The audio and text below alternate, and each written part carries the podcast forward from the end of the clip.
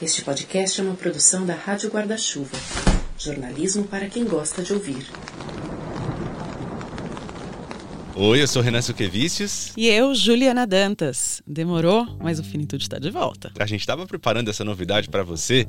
O Finitude em áudio, como você já conhece, e agora também em vídeo, numa temporada dedicada a questões de saúde mental.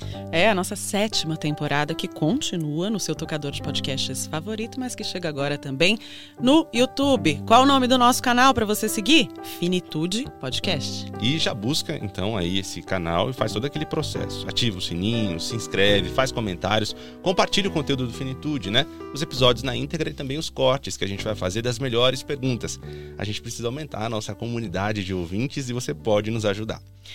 Finitude, que está fazendo o quê? Quatro anos no ar. E aí não tem outro jeito de a gente comemorar sem ser te levar ainda mais informação, mais jornalismo de qualidade, sempre ouvindo os melhores e as melhores especialistas em cada área que a gente se propõe a fuçar.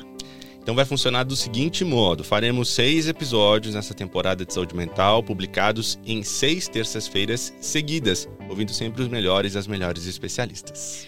Nesse programa de estreia, a gente vai saber como lidar com o burnout.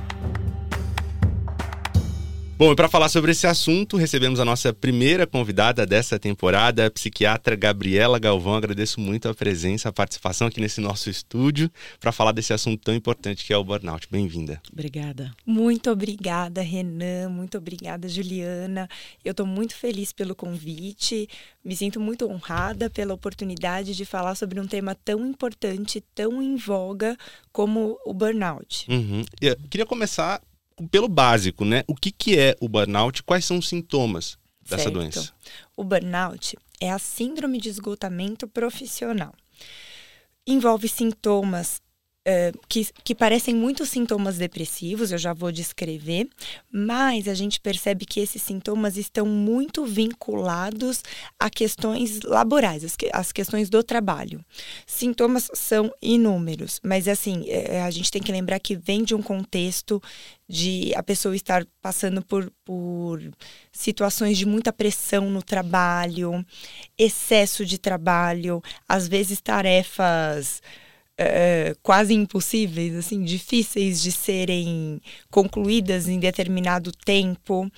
Então, tudo isso faz com que a pessoa venha a adoecer.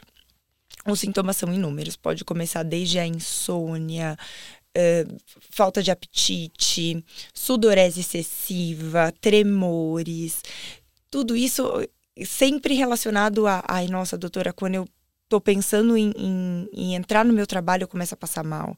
Só de pensar, eu já perco o sono, já me dá vontade de chorar. Dores no corpo, tem muita relação de dores no corpo com esse, com esse esgotamento são, são, são N sintomas, mas sempre relacionados a, a um contexto de trabalho que não está saudável. Uhum, uhum. E como é que faz o diagnóstico de burnout? O diagnóstico, como todos os diagnósticos né, na psiquiatria, a gente faz uma entrevista clínica, o paciente vai trazer esse contexto, olha, estou vivendo isso, estou me sentindo assim. E aí a gente realmente chega a essa conclusão que se trata de burnout. O burnout, especificamente, ele tem realmente uma ligação muito grande com a depressão. Tanto que uns tempos atrás eu estive num congresso e teve uma, uma sessão só para falar desse overlap entre burnout e depressão. Que, que assim, 50% dos casos estão meio que misturados, sabe? Mas o diagnóstico é, é, realmente através de, um, de uma consulta clínica. O burnout hoje foi classificado como uma doença ocupacional. Nas classificações que a gente usa para as doenças, a gente tem a, a, a CID, né, que é a Classificação Internacional de Doenças. A gente tem a CID-10, que ainda está sendo muito usada, mas já foi lançada a CID-11, que, que nos próximos anos tende a ser mais utilizada. E, e nessa CID-11, nessa CID-11, o burnout entrou como uma doença ocupacional. Uhum. Na CID-10 ele já existe, não existe com o nome de burnout, mas a gente tem um código lá para síndrome do esgotamento. Então assim, ele já existe, mas agora está classificado como realmente uma doença do trabalho. Uhum. É, enquanto ela foi descrevendo os sintomas, eu fui dando check, check. E muita gente deve ter pensado isso também. Meu Deus, eu tenho todos esses sintomas. É, como é que a gente identifica isso exatamente? E, e um ponto que é importante é saber: o burnout está sempre relacionado ao trabalho? Gente que está, por exemplo, na faculdade, fazendo um mestrado, que está sendo muito demandada e às vezes não conseguindo cumprir todas as tarefas, está sendo muito pressionada, né? A pressão é um ponto importante que a senhora fala. Isso também, o, o trabalho, a vida acadêmica pode fazer uma pessoa ter burnout? É, não, essa pergunta é excelente, porque assim, na teoria, seria só para atividades laborais, mas existe uma crítica nisso. Então, ah, então a dona de casa não pode ter burnout, o estudante não pode ter burnout. Precisa ter carteira assinada Exatamente. é, é, a crítica é justamente essa. Do jeito que a coisa é colocada, é, é como se precisasse mesmo ter carteira assinada. Mas na prática, e a gente sempre tem que né, sair desses, desses limites, na prática a gente vê que não, que, que sim, o burnout está acontecendo entre os estudantes de ensino médio remédio, assim, sabe? Esses dias mesmo eu atendi uma pacientinha, uh, uh, ela vai para a escola de domingo a domingo. Gente. Aquela coisa de vestibular, se preparando para vestibular. Nossa. Eu falei, Jesus amado, o uhum. que está acontecendo? Como não adoecer dessa maneira? E, e, só aquela, né, lavagem cerebral, vestibular, vestibular, vestibular. Então, assim, sim, os, os, os nossos adolescentes estão entrando em burnout, isso é um fato tá? Então, é, embora na, na teoria seria só para quem tem carteira assinada, não é o que a gente vê na prática e nem deveria ser, uhum. né? Uhum. Quando a gente suspeita que tem alguma questão de saúde mental, a gente não sabe bem o nome, né? Não tem como fazer um autodiagnóstico, mas para ir ao médico, a gente já vai com alguma pista debaixo do braço ou é sentar lá, dizer o que está sentindo e entregar na mão do profissional? Ai, hoje em dia, com acesso à informação, é difícil chegar ao paciente sem nenhuma pista. Eles costumam falar, doutora, eu acho que eu tenho isso, mas eu vim aqui para a senhora ver. Já fiz isso, gente, já fiz. Sim, hoje em dia, né, assim, tá, tá, tá tudo muito. A gente tem acesso, né? O acesso tá fácil. Então, claro, a gente tem que selecionar. É, é, importante sim esse olhar clínico, porque às vezes o paciente chega achando eu tenho tal coisa, e ali fazendo um, uma anamnese bem completa, examinando, a gente percebe, não, não é isso, é outra coisa. Mas hoje eles já chegam sim com uma pista. Doutora, tá assim. Eu vi no Google, né? É. Doutor Google, sempre. É, mas tem muito preconceito ainda relacionado a questões de saúde mental. A gente estava até falando antes de gravar que em, em alguns uhum. espaços, em alguns grupos, é, receber um diagnóstico e atrás de um diagnóstico é muito aceito, né? Ok, ah, a pessoa foi diagnosticada. É, né? nossa, está se tratando, está melhor agora, quando, depois que iniciou o tratamento, mas muitas pessoas ainda têm essa dificuldade, enfrentam essa dificuldade. Como, é, como lidar com essas questões de preconceito é, para essas pessoas que estão precisando de ajuda em questões relacionadas à saúde mental? É, é o grande, é a grande bandeira que a gente tem que levantar. Uh, eu costumo sempre falar para os pacientes quando eles chegam um pouco encabulados, eu explico, eu falo, eu sou tão médica quanto o cardiologista, o gastro, o pneumologista, é, o nosso cérebro também pode adoecer. E, e é para isso que, que eu tô aqui, para cuidar da doença. Não existe loucura, existe doença. Uhum. Sabe? Eu, eu, bato muito nessa tecla. Porque a gente percebe que, que justamente essa cultura de achar que ah, é médico de louco afasta as pessoas a, a buscarem um cuidado na, na, saúde mental. É um pensamento tão antigo, né? Muito antigo, muito antigo. Se eu quebrar a perna, eu vou no ortopedista, né?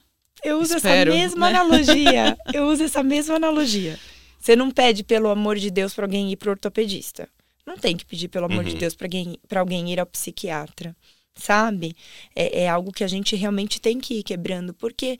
Aí agora eu puxo sardinha pro meu lado. Eu falo, o cérebro é o maestro da orquestra. Hum. Se bom. o nosso cérebro não tá bem, nada vai ficar bem. Uhum. Então, então, realmente existe, mas graças a espaços como esses, eu acho que a gente vai devagarzinho combatendo esse preconceito. Uhum. Agora, existe o indivíduo com seu próprio diagnóstico, mas ninguém vive sozinho numa ilha, Exato. né? Então, quais são os recados para o entorno dessas pessoas? Então, vamos supor, suspeito ou sei que tem um amigo meu que está atravessando uma fase, passou aí, ou está passando por uma questão de síndrome de burnout. Às vezes, a gente, no, na ansiedade, de ajudar, a gente fica dando respostas prontas ou é, dando desculpas, tentando tirar a situação, é, minimizar né, uhum. a situação. Então, como é que a gente faz para ser parte da solução e não ser mais uma camada de problema?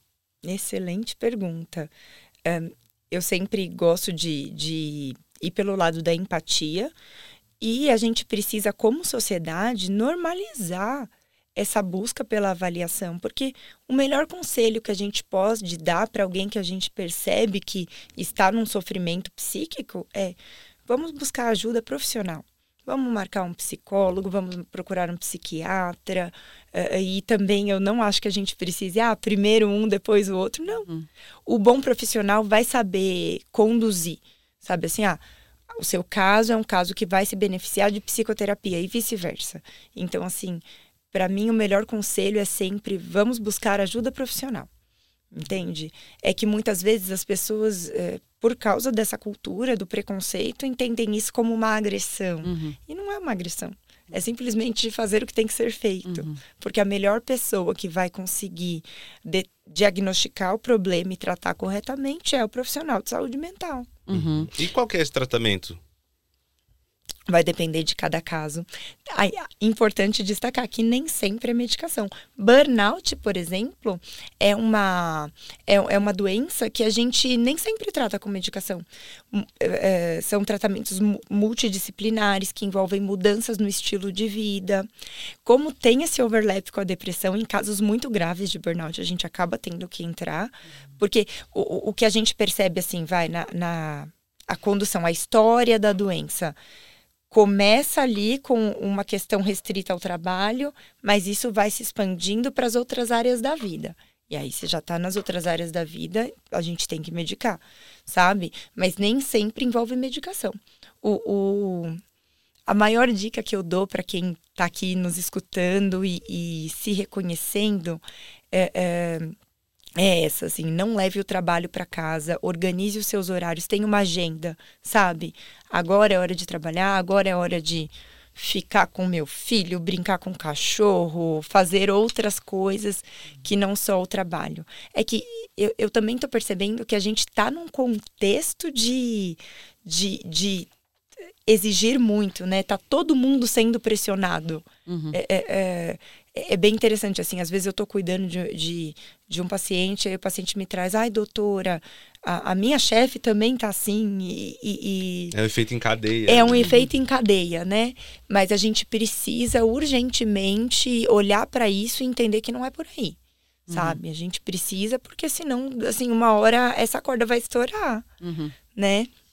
E, e, então, assim, em relação ao burnout, é muito importante isso, a gente organizar os horários e ter momentos de lazer. É, é, essas, essas mudanças de estilo de vida que a gente sempre fala, a importância da atividade física. A atividade física é mesmo um santo remédio, não é papo de uhum. natureba, sabe? Uhum. Tem estudos científicos que, que comprovam benefício em todas as áreas da vida, sabe? Tanto para a saúde mental quanto para a saúde física. Então, assim, é, é uma baita maneira de tratar o burnout sem precisar de medicação, uhum. sabe? Você tirar esse tempo e se reorganizar.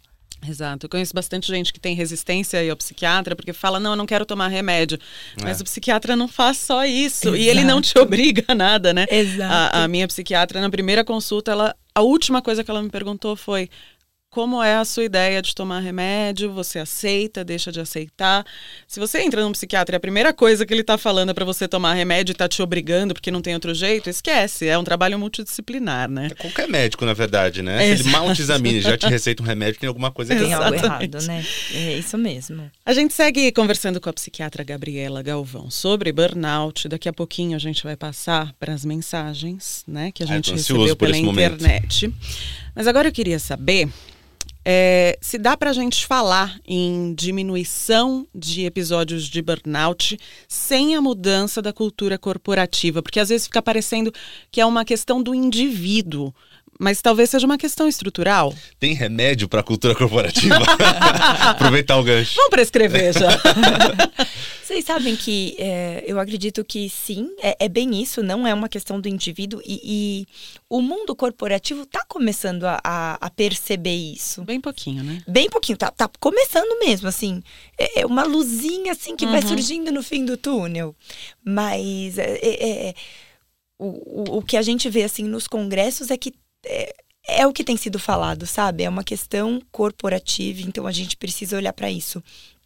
Já existem algumas empresas, inclusive, que estão montando equipes de saúde mental, que estão fazendo iniciativas é, para melhorar a qualidade de vida do seu funcionário no, no momento de trabalho. Então, assim, eles também estão começando a ver, porque a gente não pode esquecer que os afastamentos, o adoecimento também geram um prejuízo, né? É, é, uma força de trabalho que não está ocorrendo, porque essa pessoa adoeceu. Então, de novo, as coisas se voltam uhum. para os números e, e, e, e aí a, a, a, a, roda costuma andar, assim, uhum. sabe? Então, tá começando. Então, se não for por empatia, pelo menos pela lógica financeira, lógica, é, empatia, vamos ajudar o funcionário. Exato. se doer no bolso, aí o bicho pega. Exato. É, é, mas é, é, isso que eu tô percebendo. A maneira como isso está sendo colocado hoje em dia é justamente para falar a língua eh, dessas pessoas que estão né, mergulhadas nesse mundo corporativo, pensando nos números. Estamos usando números para mostrar que eles também saem perdendo com isso. Uhum. E isso está começando a sensibilizar. Uhum. Então. A gente está em São Paulo, eu ia falar senhora, posso falar você, né? Por favor. Você atende em São Paulo, uma grande cidade com muitas pessoas, né? Uma cidade com altos índices de adoecimento mental. Mas quando a gente olha para regiões mais afastadas de grandes centros, talvez essa realidade mude no enfrentamento ao burnout e a outras doenças. Você tem alguma impressão, alguma sensação, alguma conversa com outros colegas, com pares sobre esse cuidado mesmo de saúde mental fora dos grandes centros? Sim. Uh realmente São Paulo acaba sendo adoecedora por toda essa cultura acelerada que a gente tem, né? Eh, em cidades menores, aí já, a gente já não percebe que, que o problema vem com o ritmo, mas a questão da, da pressão, a questão das missões impossíveis, isso isso tá generalizado assim, mesmo em cidades menores, a gente percebe um estresse por causa dessa sobrecarga, vai. É, é, é, que aqui a gente tem o um agravante do trânsito, da uhum. violência uhum. e etc., que isso também é muito adoecedor. Mas é, é geral, assim, não dá para falar que é só uma doença da urbanização. Uhum. Por vezes, quando a gente fala ao Léo, busque terapia, busque psiquiatra, às vezes parece uma fala um pouco elitista. Né? Uhum. Né? Existe atendimento social, mas não é acessível para todo mundo. Já já, inclusive, a gente vai dar um, um caminho, caminho, né, né? para acessar tratamento gratuito. Mas como é que, é, de, de forma bem simplificada, acho que eu tenho uma questão, não tenho como pagar, como é que eu busco atendimento social? Tá. Temos o caminho do SUS, a própria unidade básica de saúde é, é um caminho, porque o o paciente ele vai ser acolhido nesse ambiente e o caso dele vai ser olhado, vai ser conduzido, tá? E sim, tem, tem N outras maneiras, tem muitas universidades que oferecem esses serviços, um, profissionais que fazem, que têm valores sociais, muito conteúdo também na internet, assim, para a gente tentar se informar. Eu acredito que é, a gente está se aproximando de todo mundo, uhum. sabe? Hoje eu, eu, eu, concordo, ainda é algo elitista, uh, mas devagarzinho isso vem sendo quebrado. É, eu acho que é o mesmo raciocínio daquele que a gente estava falando, assim, do lugar comum. Tem muito aquela coisa, ah, não tenho tempo para ter depressão, né? Tem uma frase uhum. também. E, e, e, devagarzinho as pessoas estão começando a entender que não é bem por aí, que Qualquer pessoa pode adoecer. Você não escolhe, você não está no controle, né? Exatamente, exatamente. Então, uh, uh, isso devagarzinho tá, tá, é. tá sendo quebrado. Eu acho que muita gente não sabe, não imagina que muitos profissionais gabaritados e que às vezes num, num padrão cobram bem caro pelos atendimentos um, e, e, caro porque são bons profissionais, são reconhecidos, são profissionais que fazem atendimento social, né? Que tem uma, uhum. uma quantidade ali de atendimentos que eles podem fazer num, num valor que seja mais acessível a outras pessoas. É uma dica importante, uhum. inclusive, para ficar de olho, procurar na sua cidade, Sim. na sua região, alguém que faça esse tipo de atendimento. Vamos para as perguntas vamos, que vamos. recebemos pelas redes sociais. A gente vai passar para um momento aqui de perguntas, observações, alguns relatos, alguns casos de pessoas que já conviveram ou convivem com burnout. Eu vou começar com a pergunta 1 aqui do Marcelo, que tem muito a ver com o que a gente tinha abordado um pouco antes, sobre é, a vida acadêmica.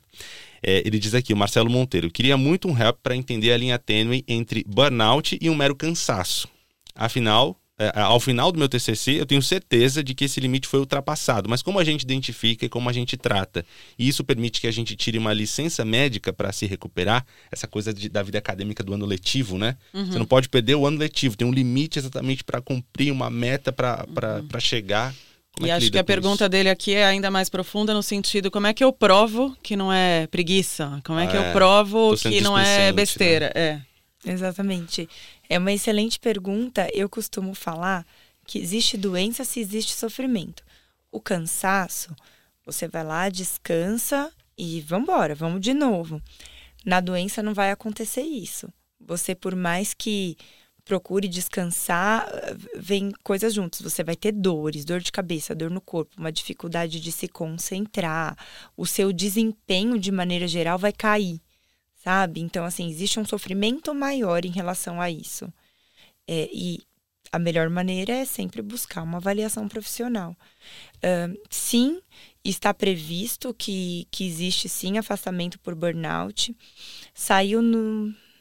Eu, saiu recentemente uma, uma normativa que, que, que mostra os critérios. Hoje em dia, assim, a melhor pessoa para para provar esse, esse nexo causal entre o trabalho e, o, e a síndrome de burnout é o médico do trabalho. Tem vários critérios ali que ele tem que observar para que ele dê esse diagnóstico. Mas, de maneira geral, você que é um estudante que está fazendo o seu TCC, se está percebendo que, opa, isso aqui não é só um cansaço, busque uma ajuda profissional. Uhum. Porque, sim, assim. É, é, alguns dias afastado desse ambiente e, e, iniciando um tratamento adequado, se reorganizando, vão permitir que você consiga sim terminar o seu te... no seu caso eu vi que você já terminou, uhum. mas pensando em, em dicas para outras pessoas que estejam nessa situação, vale sim a gente tira um pouquinho, sai um pouco desse ambiente, re, recarrega as baterias uhum. e volta com tudo. Acho Ambiente é, é a palavra-chave da próxima pergunta. Né? Exatamente. Né? Eu acho que é aquilo de se afastar e ter a situação um pouco mais em perspectiva, né? Exatamente. De a gente acompanhar. Eu perguntei no Twitter é, para as pessoas que tiveram burnout sobre como elas lidaram com isso. E aí eu a Isabel Mendes escreveu aqui mudando de trabalho.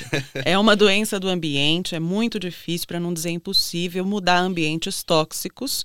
O poder da decisão está na mão de pessoas tóxicas ou coniventes com comportamentos tóxicos. Temos que mudar a cultura do trabalho que temos ela é muito errada é aquilo que a gente estava falando. Mas é, se nem para quem pode mudar de trabalho é fácil né? Às vezes a gente até consegue fazer esse movimento, mas não necessariamente ele é fácil. Mas eu queria a, a sua avaliação sobre esse comentário, porque nem todo mundo consegue mudar de emprego. E com aí? Com certeza, com certeza, com certeza, assim, é, é, seria o ideal. É, é o que essa espectadora falou é muito verdadeiro, mas acaba fugindo da, das possibilidades da maioria das pessoas. E aí, nesse caso, realmente, mudanças no estilo de vida. Vamos então dar uma abertura para fazer uma psicoterapia, para fazer atividade física, para se organizar. É, eu percebo que até por essa cultura tóxica do trabalho, as pessoas têm essa dificuldade de dizer não, né? Uhum. Então, é, eu sempre procuro isso. Então vamos organizar, vamos, ok, faça o que precisa ser feito, mas a partir de tal momento você vai sair dali, você vai fazer uma caminhada, você vai se distrair com outras coisas. O, a verdade, gente, é que o, o que a gente precisa começar a entender é que o burnout pode ser prevenido. A gente fala muito sobre tratar, mas na verdade a ideia é prevenir. Como? Exa dessa, de, exatamente dessa maneira, a gente conseguindo se organizar, sabe? Do ponto de vista ali de quem está em cima, né, corporativo, é, é, é isso, é mostrar para eles que, que o burnout dá prejuízos e para eles também proporem uma jornada de trabalho mais organizada e do ponto de vista de quem realmente recebe essa carga, é essa coisa de, pera lá, então aqui eu vou fazer o que eu posso da melhor maneira, mas hora de fechar, uhum. desligar o computador e ir fazer outras coisas. Deu meu horário, pego minha bolsinha e vou embora. É, é isso. Uma disciplina maior com uhum. isso, assim, sabe? É, é mais ou menos isso mesmo. Porque a gente vai se permitindo, né? A gente vai abrindo uhum. uma frestinha e, e, e, vai deixando, e vai passando do horário, e Os aí sims vai... que a gente vai dando, Os né? sims que a gente vai dando são muito complicados. E eu digo mais, não ser a pessoa que olha torto para quem vai embora no ah, horário. Sim. Porque tem, né? Uhum, então uhum. sigo aqui citando. vai lá, Renan. Total. É, tem uma pergunta aqui, um comentário que é bem importante, que leva a gente para um questionamento ainda mais importante, é do Gabriel Ferreira, também pelas redes sociais. Ele disse como lidou com o burnout dele, o diagnóstico dele. Ele falou que primeiro cuidou das consequências físicas. A imunidade dele foi para o chão, é, por exemplo, teve uma amidalite que deixou ele no hospital internado por uma semana e depois tratou, cuidou das consequências psicológicas desse burnout e mudou a forma de encarar o trabalho. Já faz mais de quatro anos que isso aconteceu, mas ainda é uma luta enorme, ele disse. Tem pessoas, ou profissionais, no caso, que são mais suscetíveis a ter burnout? Não. Todo mundo pode adoecer, né? Perfeito. Acho que não, não tem um mais ou um menos. Existem situações, né? Assim, é, é, se você é, é, tá nessa posição de receber essa carga, de né, ter que fazer tudo, a chance acaba sendo maior por causa desse contexto. Uhum. Mas em termos de adoecimento, a doença não não vê cor, não vê classe social, não vê escolaridade, não vê nada disso. Uhum. Né? Grupo de risco, todos. É. todos, todos, é verdade. Ah, e, e, e, é interessante quando a gente vai ver a epidemiologia, uh, que em números, é, quem adoece pelo burnout, a gente vê que ela está prevalente nos dois sexos tá? Uh, uh, proporcionalmente. E aí o que muda é, é, é, a apresentação dos sintomas. Por exemplo, a mulher acaba tendo mais dores no corpo, o homem acaba tendo mais essa questão do desempenho que cai, um, essa falta de essa energia, né? Essa falta de energia, uhum. uh, mas não, não tem uma preferência pelo sexo feminino ou masculino. Uhum. Bom, agora a gente vai passar para uma fase ah, aqui, ó. Quero fase... apresentar para você, nosso ouvinte, agora também telespectador. Agora a gente fala ouvinte e telespectador. Ah, Renan, é outro Chique tipo demais, de é outro nível, outro patamar. Ó, é um momento que o Renan Suquevicius hum. sonhava. Eu? É, Marília Gabriela ah. por alguns instantes. Fazer um ping-pong, né? Me sinto pronto para esta missão. É o momento de nossas perguntas ping-pong, perguntas breves, respostas breves, para ajudar você nessas questões, nesse episódio especificamente sobre Uma cor, não, Uma cor, não é isso. não, são perguntas aqui direcionadas a Gabriela para ajudar você, nosso ouvinte. Vamos começar, por exemplo, é, como escolher um bom terapeuta, né, ou um psiquiatra para tratar, para tratar, para tratar Ou mesmo para evitar o burnout, Gabriela? Eu falo que o santo tem que bater. Você tem que sentir empatia, você tem que sentir que, que esse profissional te escutou, te acolheu. Realmente tem que ter uma química. O que eu sempre sugiro é procure três ou quatro. Tenha uma conversa inicial e veja com quem você sentiu realmente essa química. E aí, daí para frente, é, é só seguir que vai dar certo. Uhum. E não tenha medo de terminar com o terapeuta. Jamais. Jamais. Tem só um detalhe hum. da, da, terapia específica que eu também falo. Eu, eu primeiro dou essa dica de ah, procure alguém que você sinta uma química. Vai ter um momento na sua terapia que a gente começa a cutucar as feridas. O, o, o, o terapeuta vai começar a mexer nas feridas. Vai doer. A ideia é essa, vai doer. Nesse momento, é, é, aquela fase da resistência fica muito em evidência. E aí eu brinco, eu falo, vai dar dor de barriga, vai dar dor de cabeça, vai dar um monte de coisa para você não ir para terapia, mas persista. Vá para terapia, porque é, passando essa fase é muito libertador. Uhum. Então, é só esse detalhe. Só, só, observe primeiro se não é uma fase de resistência, porque você está mexendo em coisas talvez mais profundas, está acessando coisas que antes você não acessava. Mas se você está vendo assim que, ai, minha terapia não está fluindo, acho que não é por aí, sou uhum. tranquilo, comunique que vai querer parar, que vai dar um tempo, procure outro profissional. Uhum. O seu terapeuta vai entender, assim. E tem uma coisa também que eu acho que é importante não generalizar, né? Eu já ouvi gente falando: ah, eu fui num psiquiatra, não foi legal, psiquiatra é tudo, sei lá. Uhum. É verdade. E na verdade, de repente, é um mal profissional, como Exato. há em todas as áreas, ou é isso, né, de o santo não bateu. Então, não desista na primeira, desista se na porventura prim... Nem errado, na segunda, né? nem na terceira. Continue essa busca, é muito importante. Como comunicar o burnout para a família? A gente tenta explicar o que está acontecendo com essa pessoa, a gente tenta mostrar uh, esse sofrimento. E é legal essa questão é, quando a gente fala de família, por isso, né? A gente às vezes pega alguma geração que não, que não, não cresceu nessa, nessa cultura mais aberta para o cuidado da saúde mental. Então, eu sempre busco tentar explicar o sofrimento aqui. Olha, é, é, é igual a pergunta do, do, do, Marcelo, assim. Eu tento diferenciar, eu tento mostrar, olha, se fosse só isso aqui, ok, mas não, tá indo além. Ele tá tendo prejuízos na, na qualidade de vida por causa disso. Então eu vou sempre por aí. Eu, eu tento deixar em, em, em, destaque o sofrimento para tentar é, para que o familiar entenda que trata-se de uma doença, uhum. tá? Uhum. Como comunicar o burnout no trabalho? No trabalho é aquela coisa. Eu faço a gente acaba tendo um, um acesso mais formal, né? É, é, relatórios médicos e tudo mais a gente pode sim se colocar à disposição. Como eu falei, hoje em dia tem muitos ambientes laborativos que estão tendo essa abertura, porque estão percebendo que os funcionários estão adoecendo, mas infelizmente não é sempre assim, né? E aí a gente tem toda uma, uma legislação que respalda esse funcionário. Aí a minha parte acaba sendo a parte mais burocrática mesmo. Mostrar através de relatórios que, essa, que esse paciente está doente. Também não posso. Seria lindo, né? Poder ligar e falar: olha, tá acontecendo. Não, isso é, é mais raro aqui ainda, né? Acaba sendo formal. Ponto final nessa entrevista. A gente ainda vai dar uns recadinhos aqui no Finitude, mas queria agradecer a presença da psiquiatra Gabriela Galvão. Uma conversa super gostosa. O tema é pesado, mas é importante que a gente consiga tratá-lo com a leveza possível, né? Exato. Das suas redes, como é que a gente acha quem quiser te seguir, te acompanhar?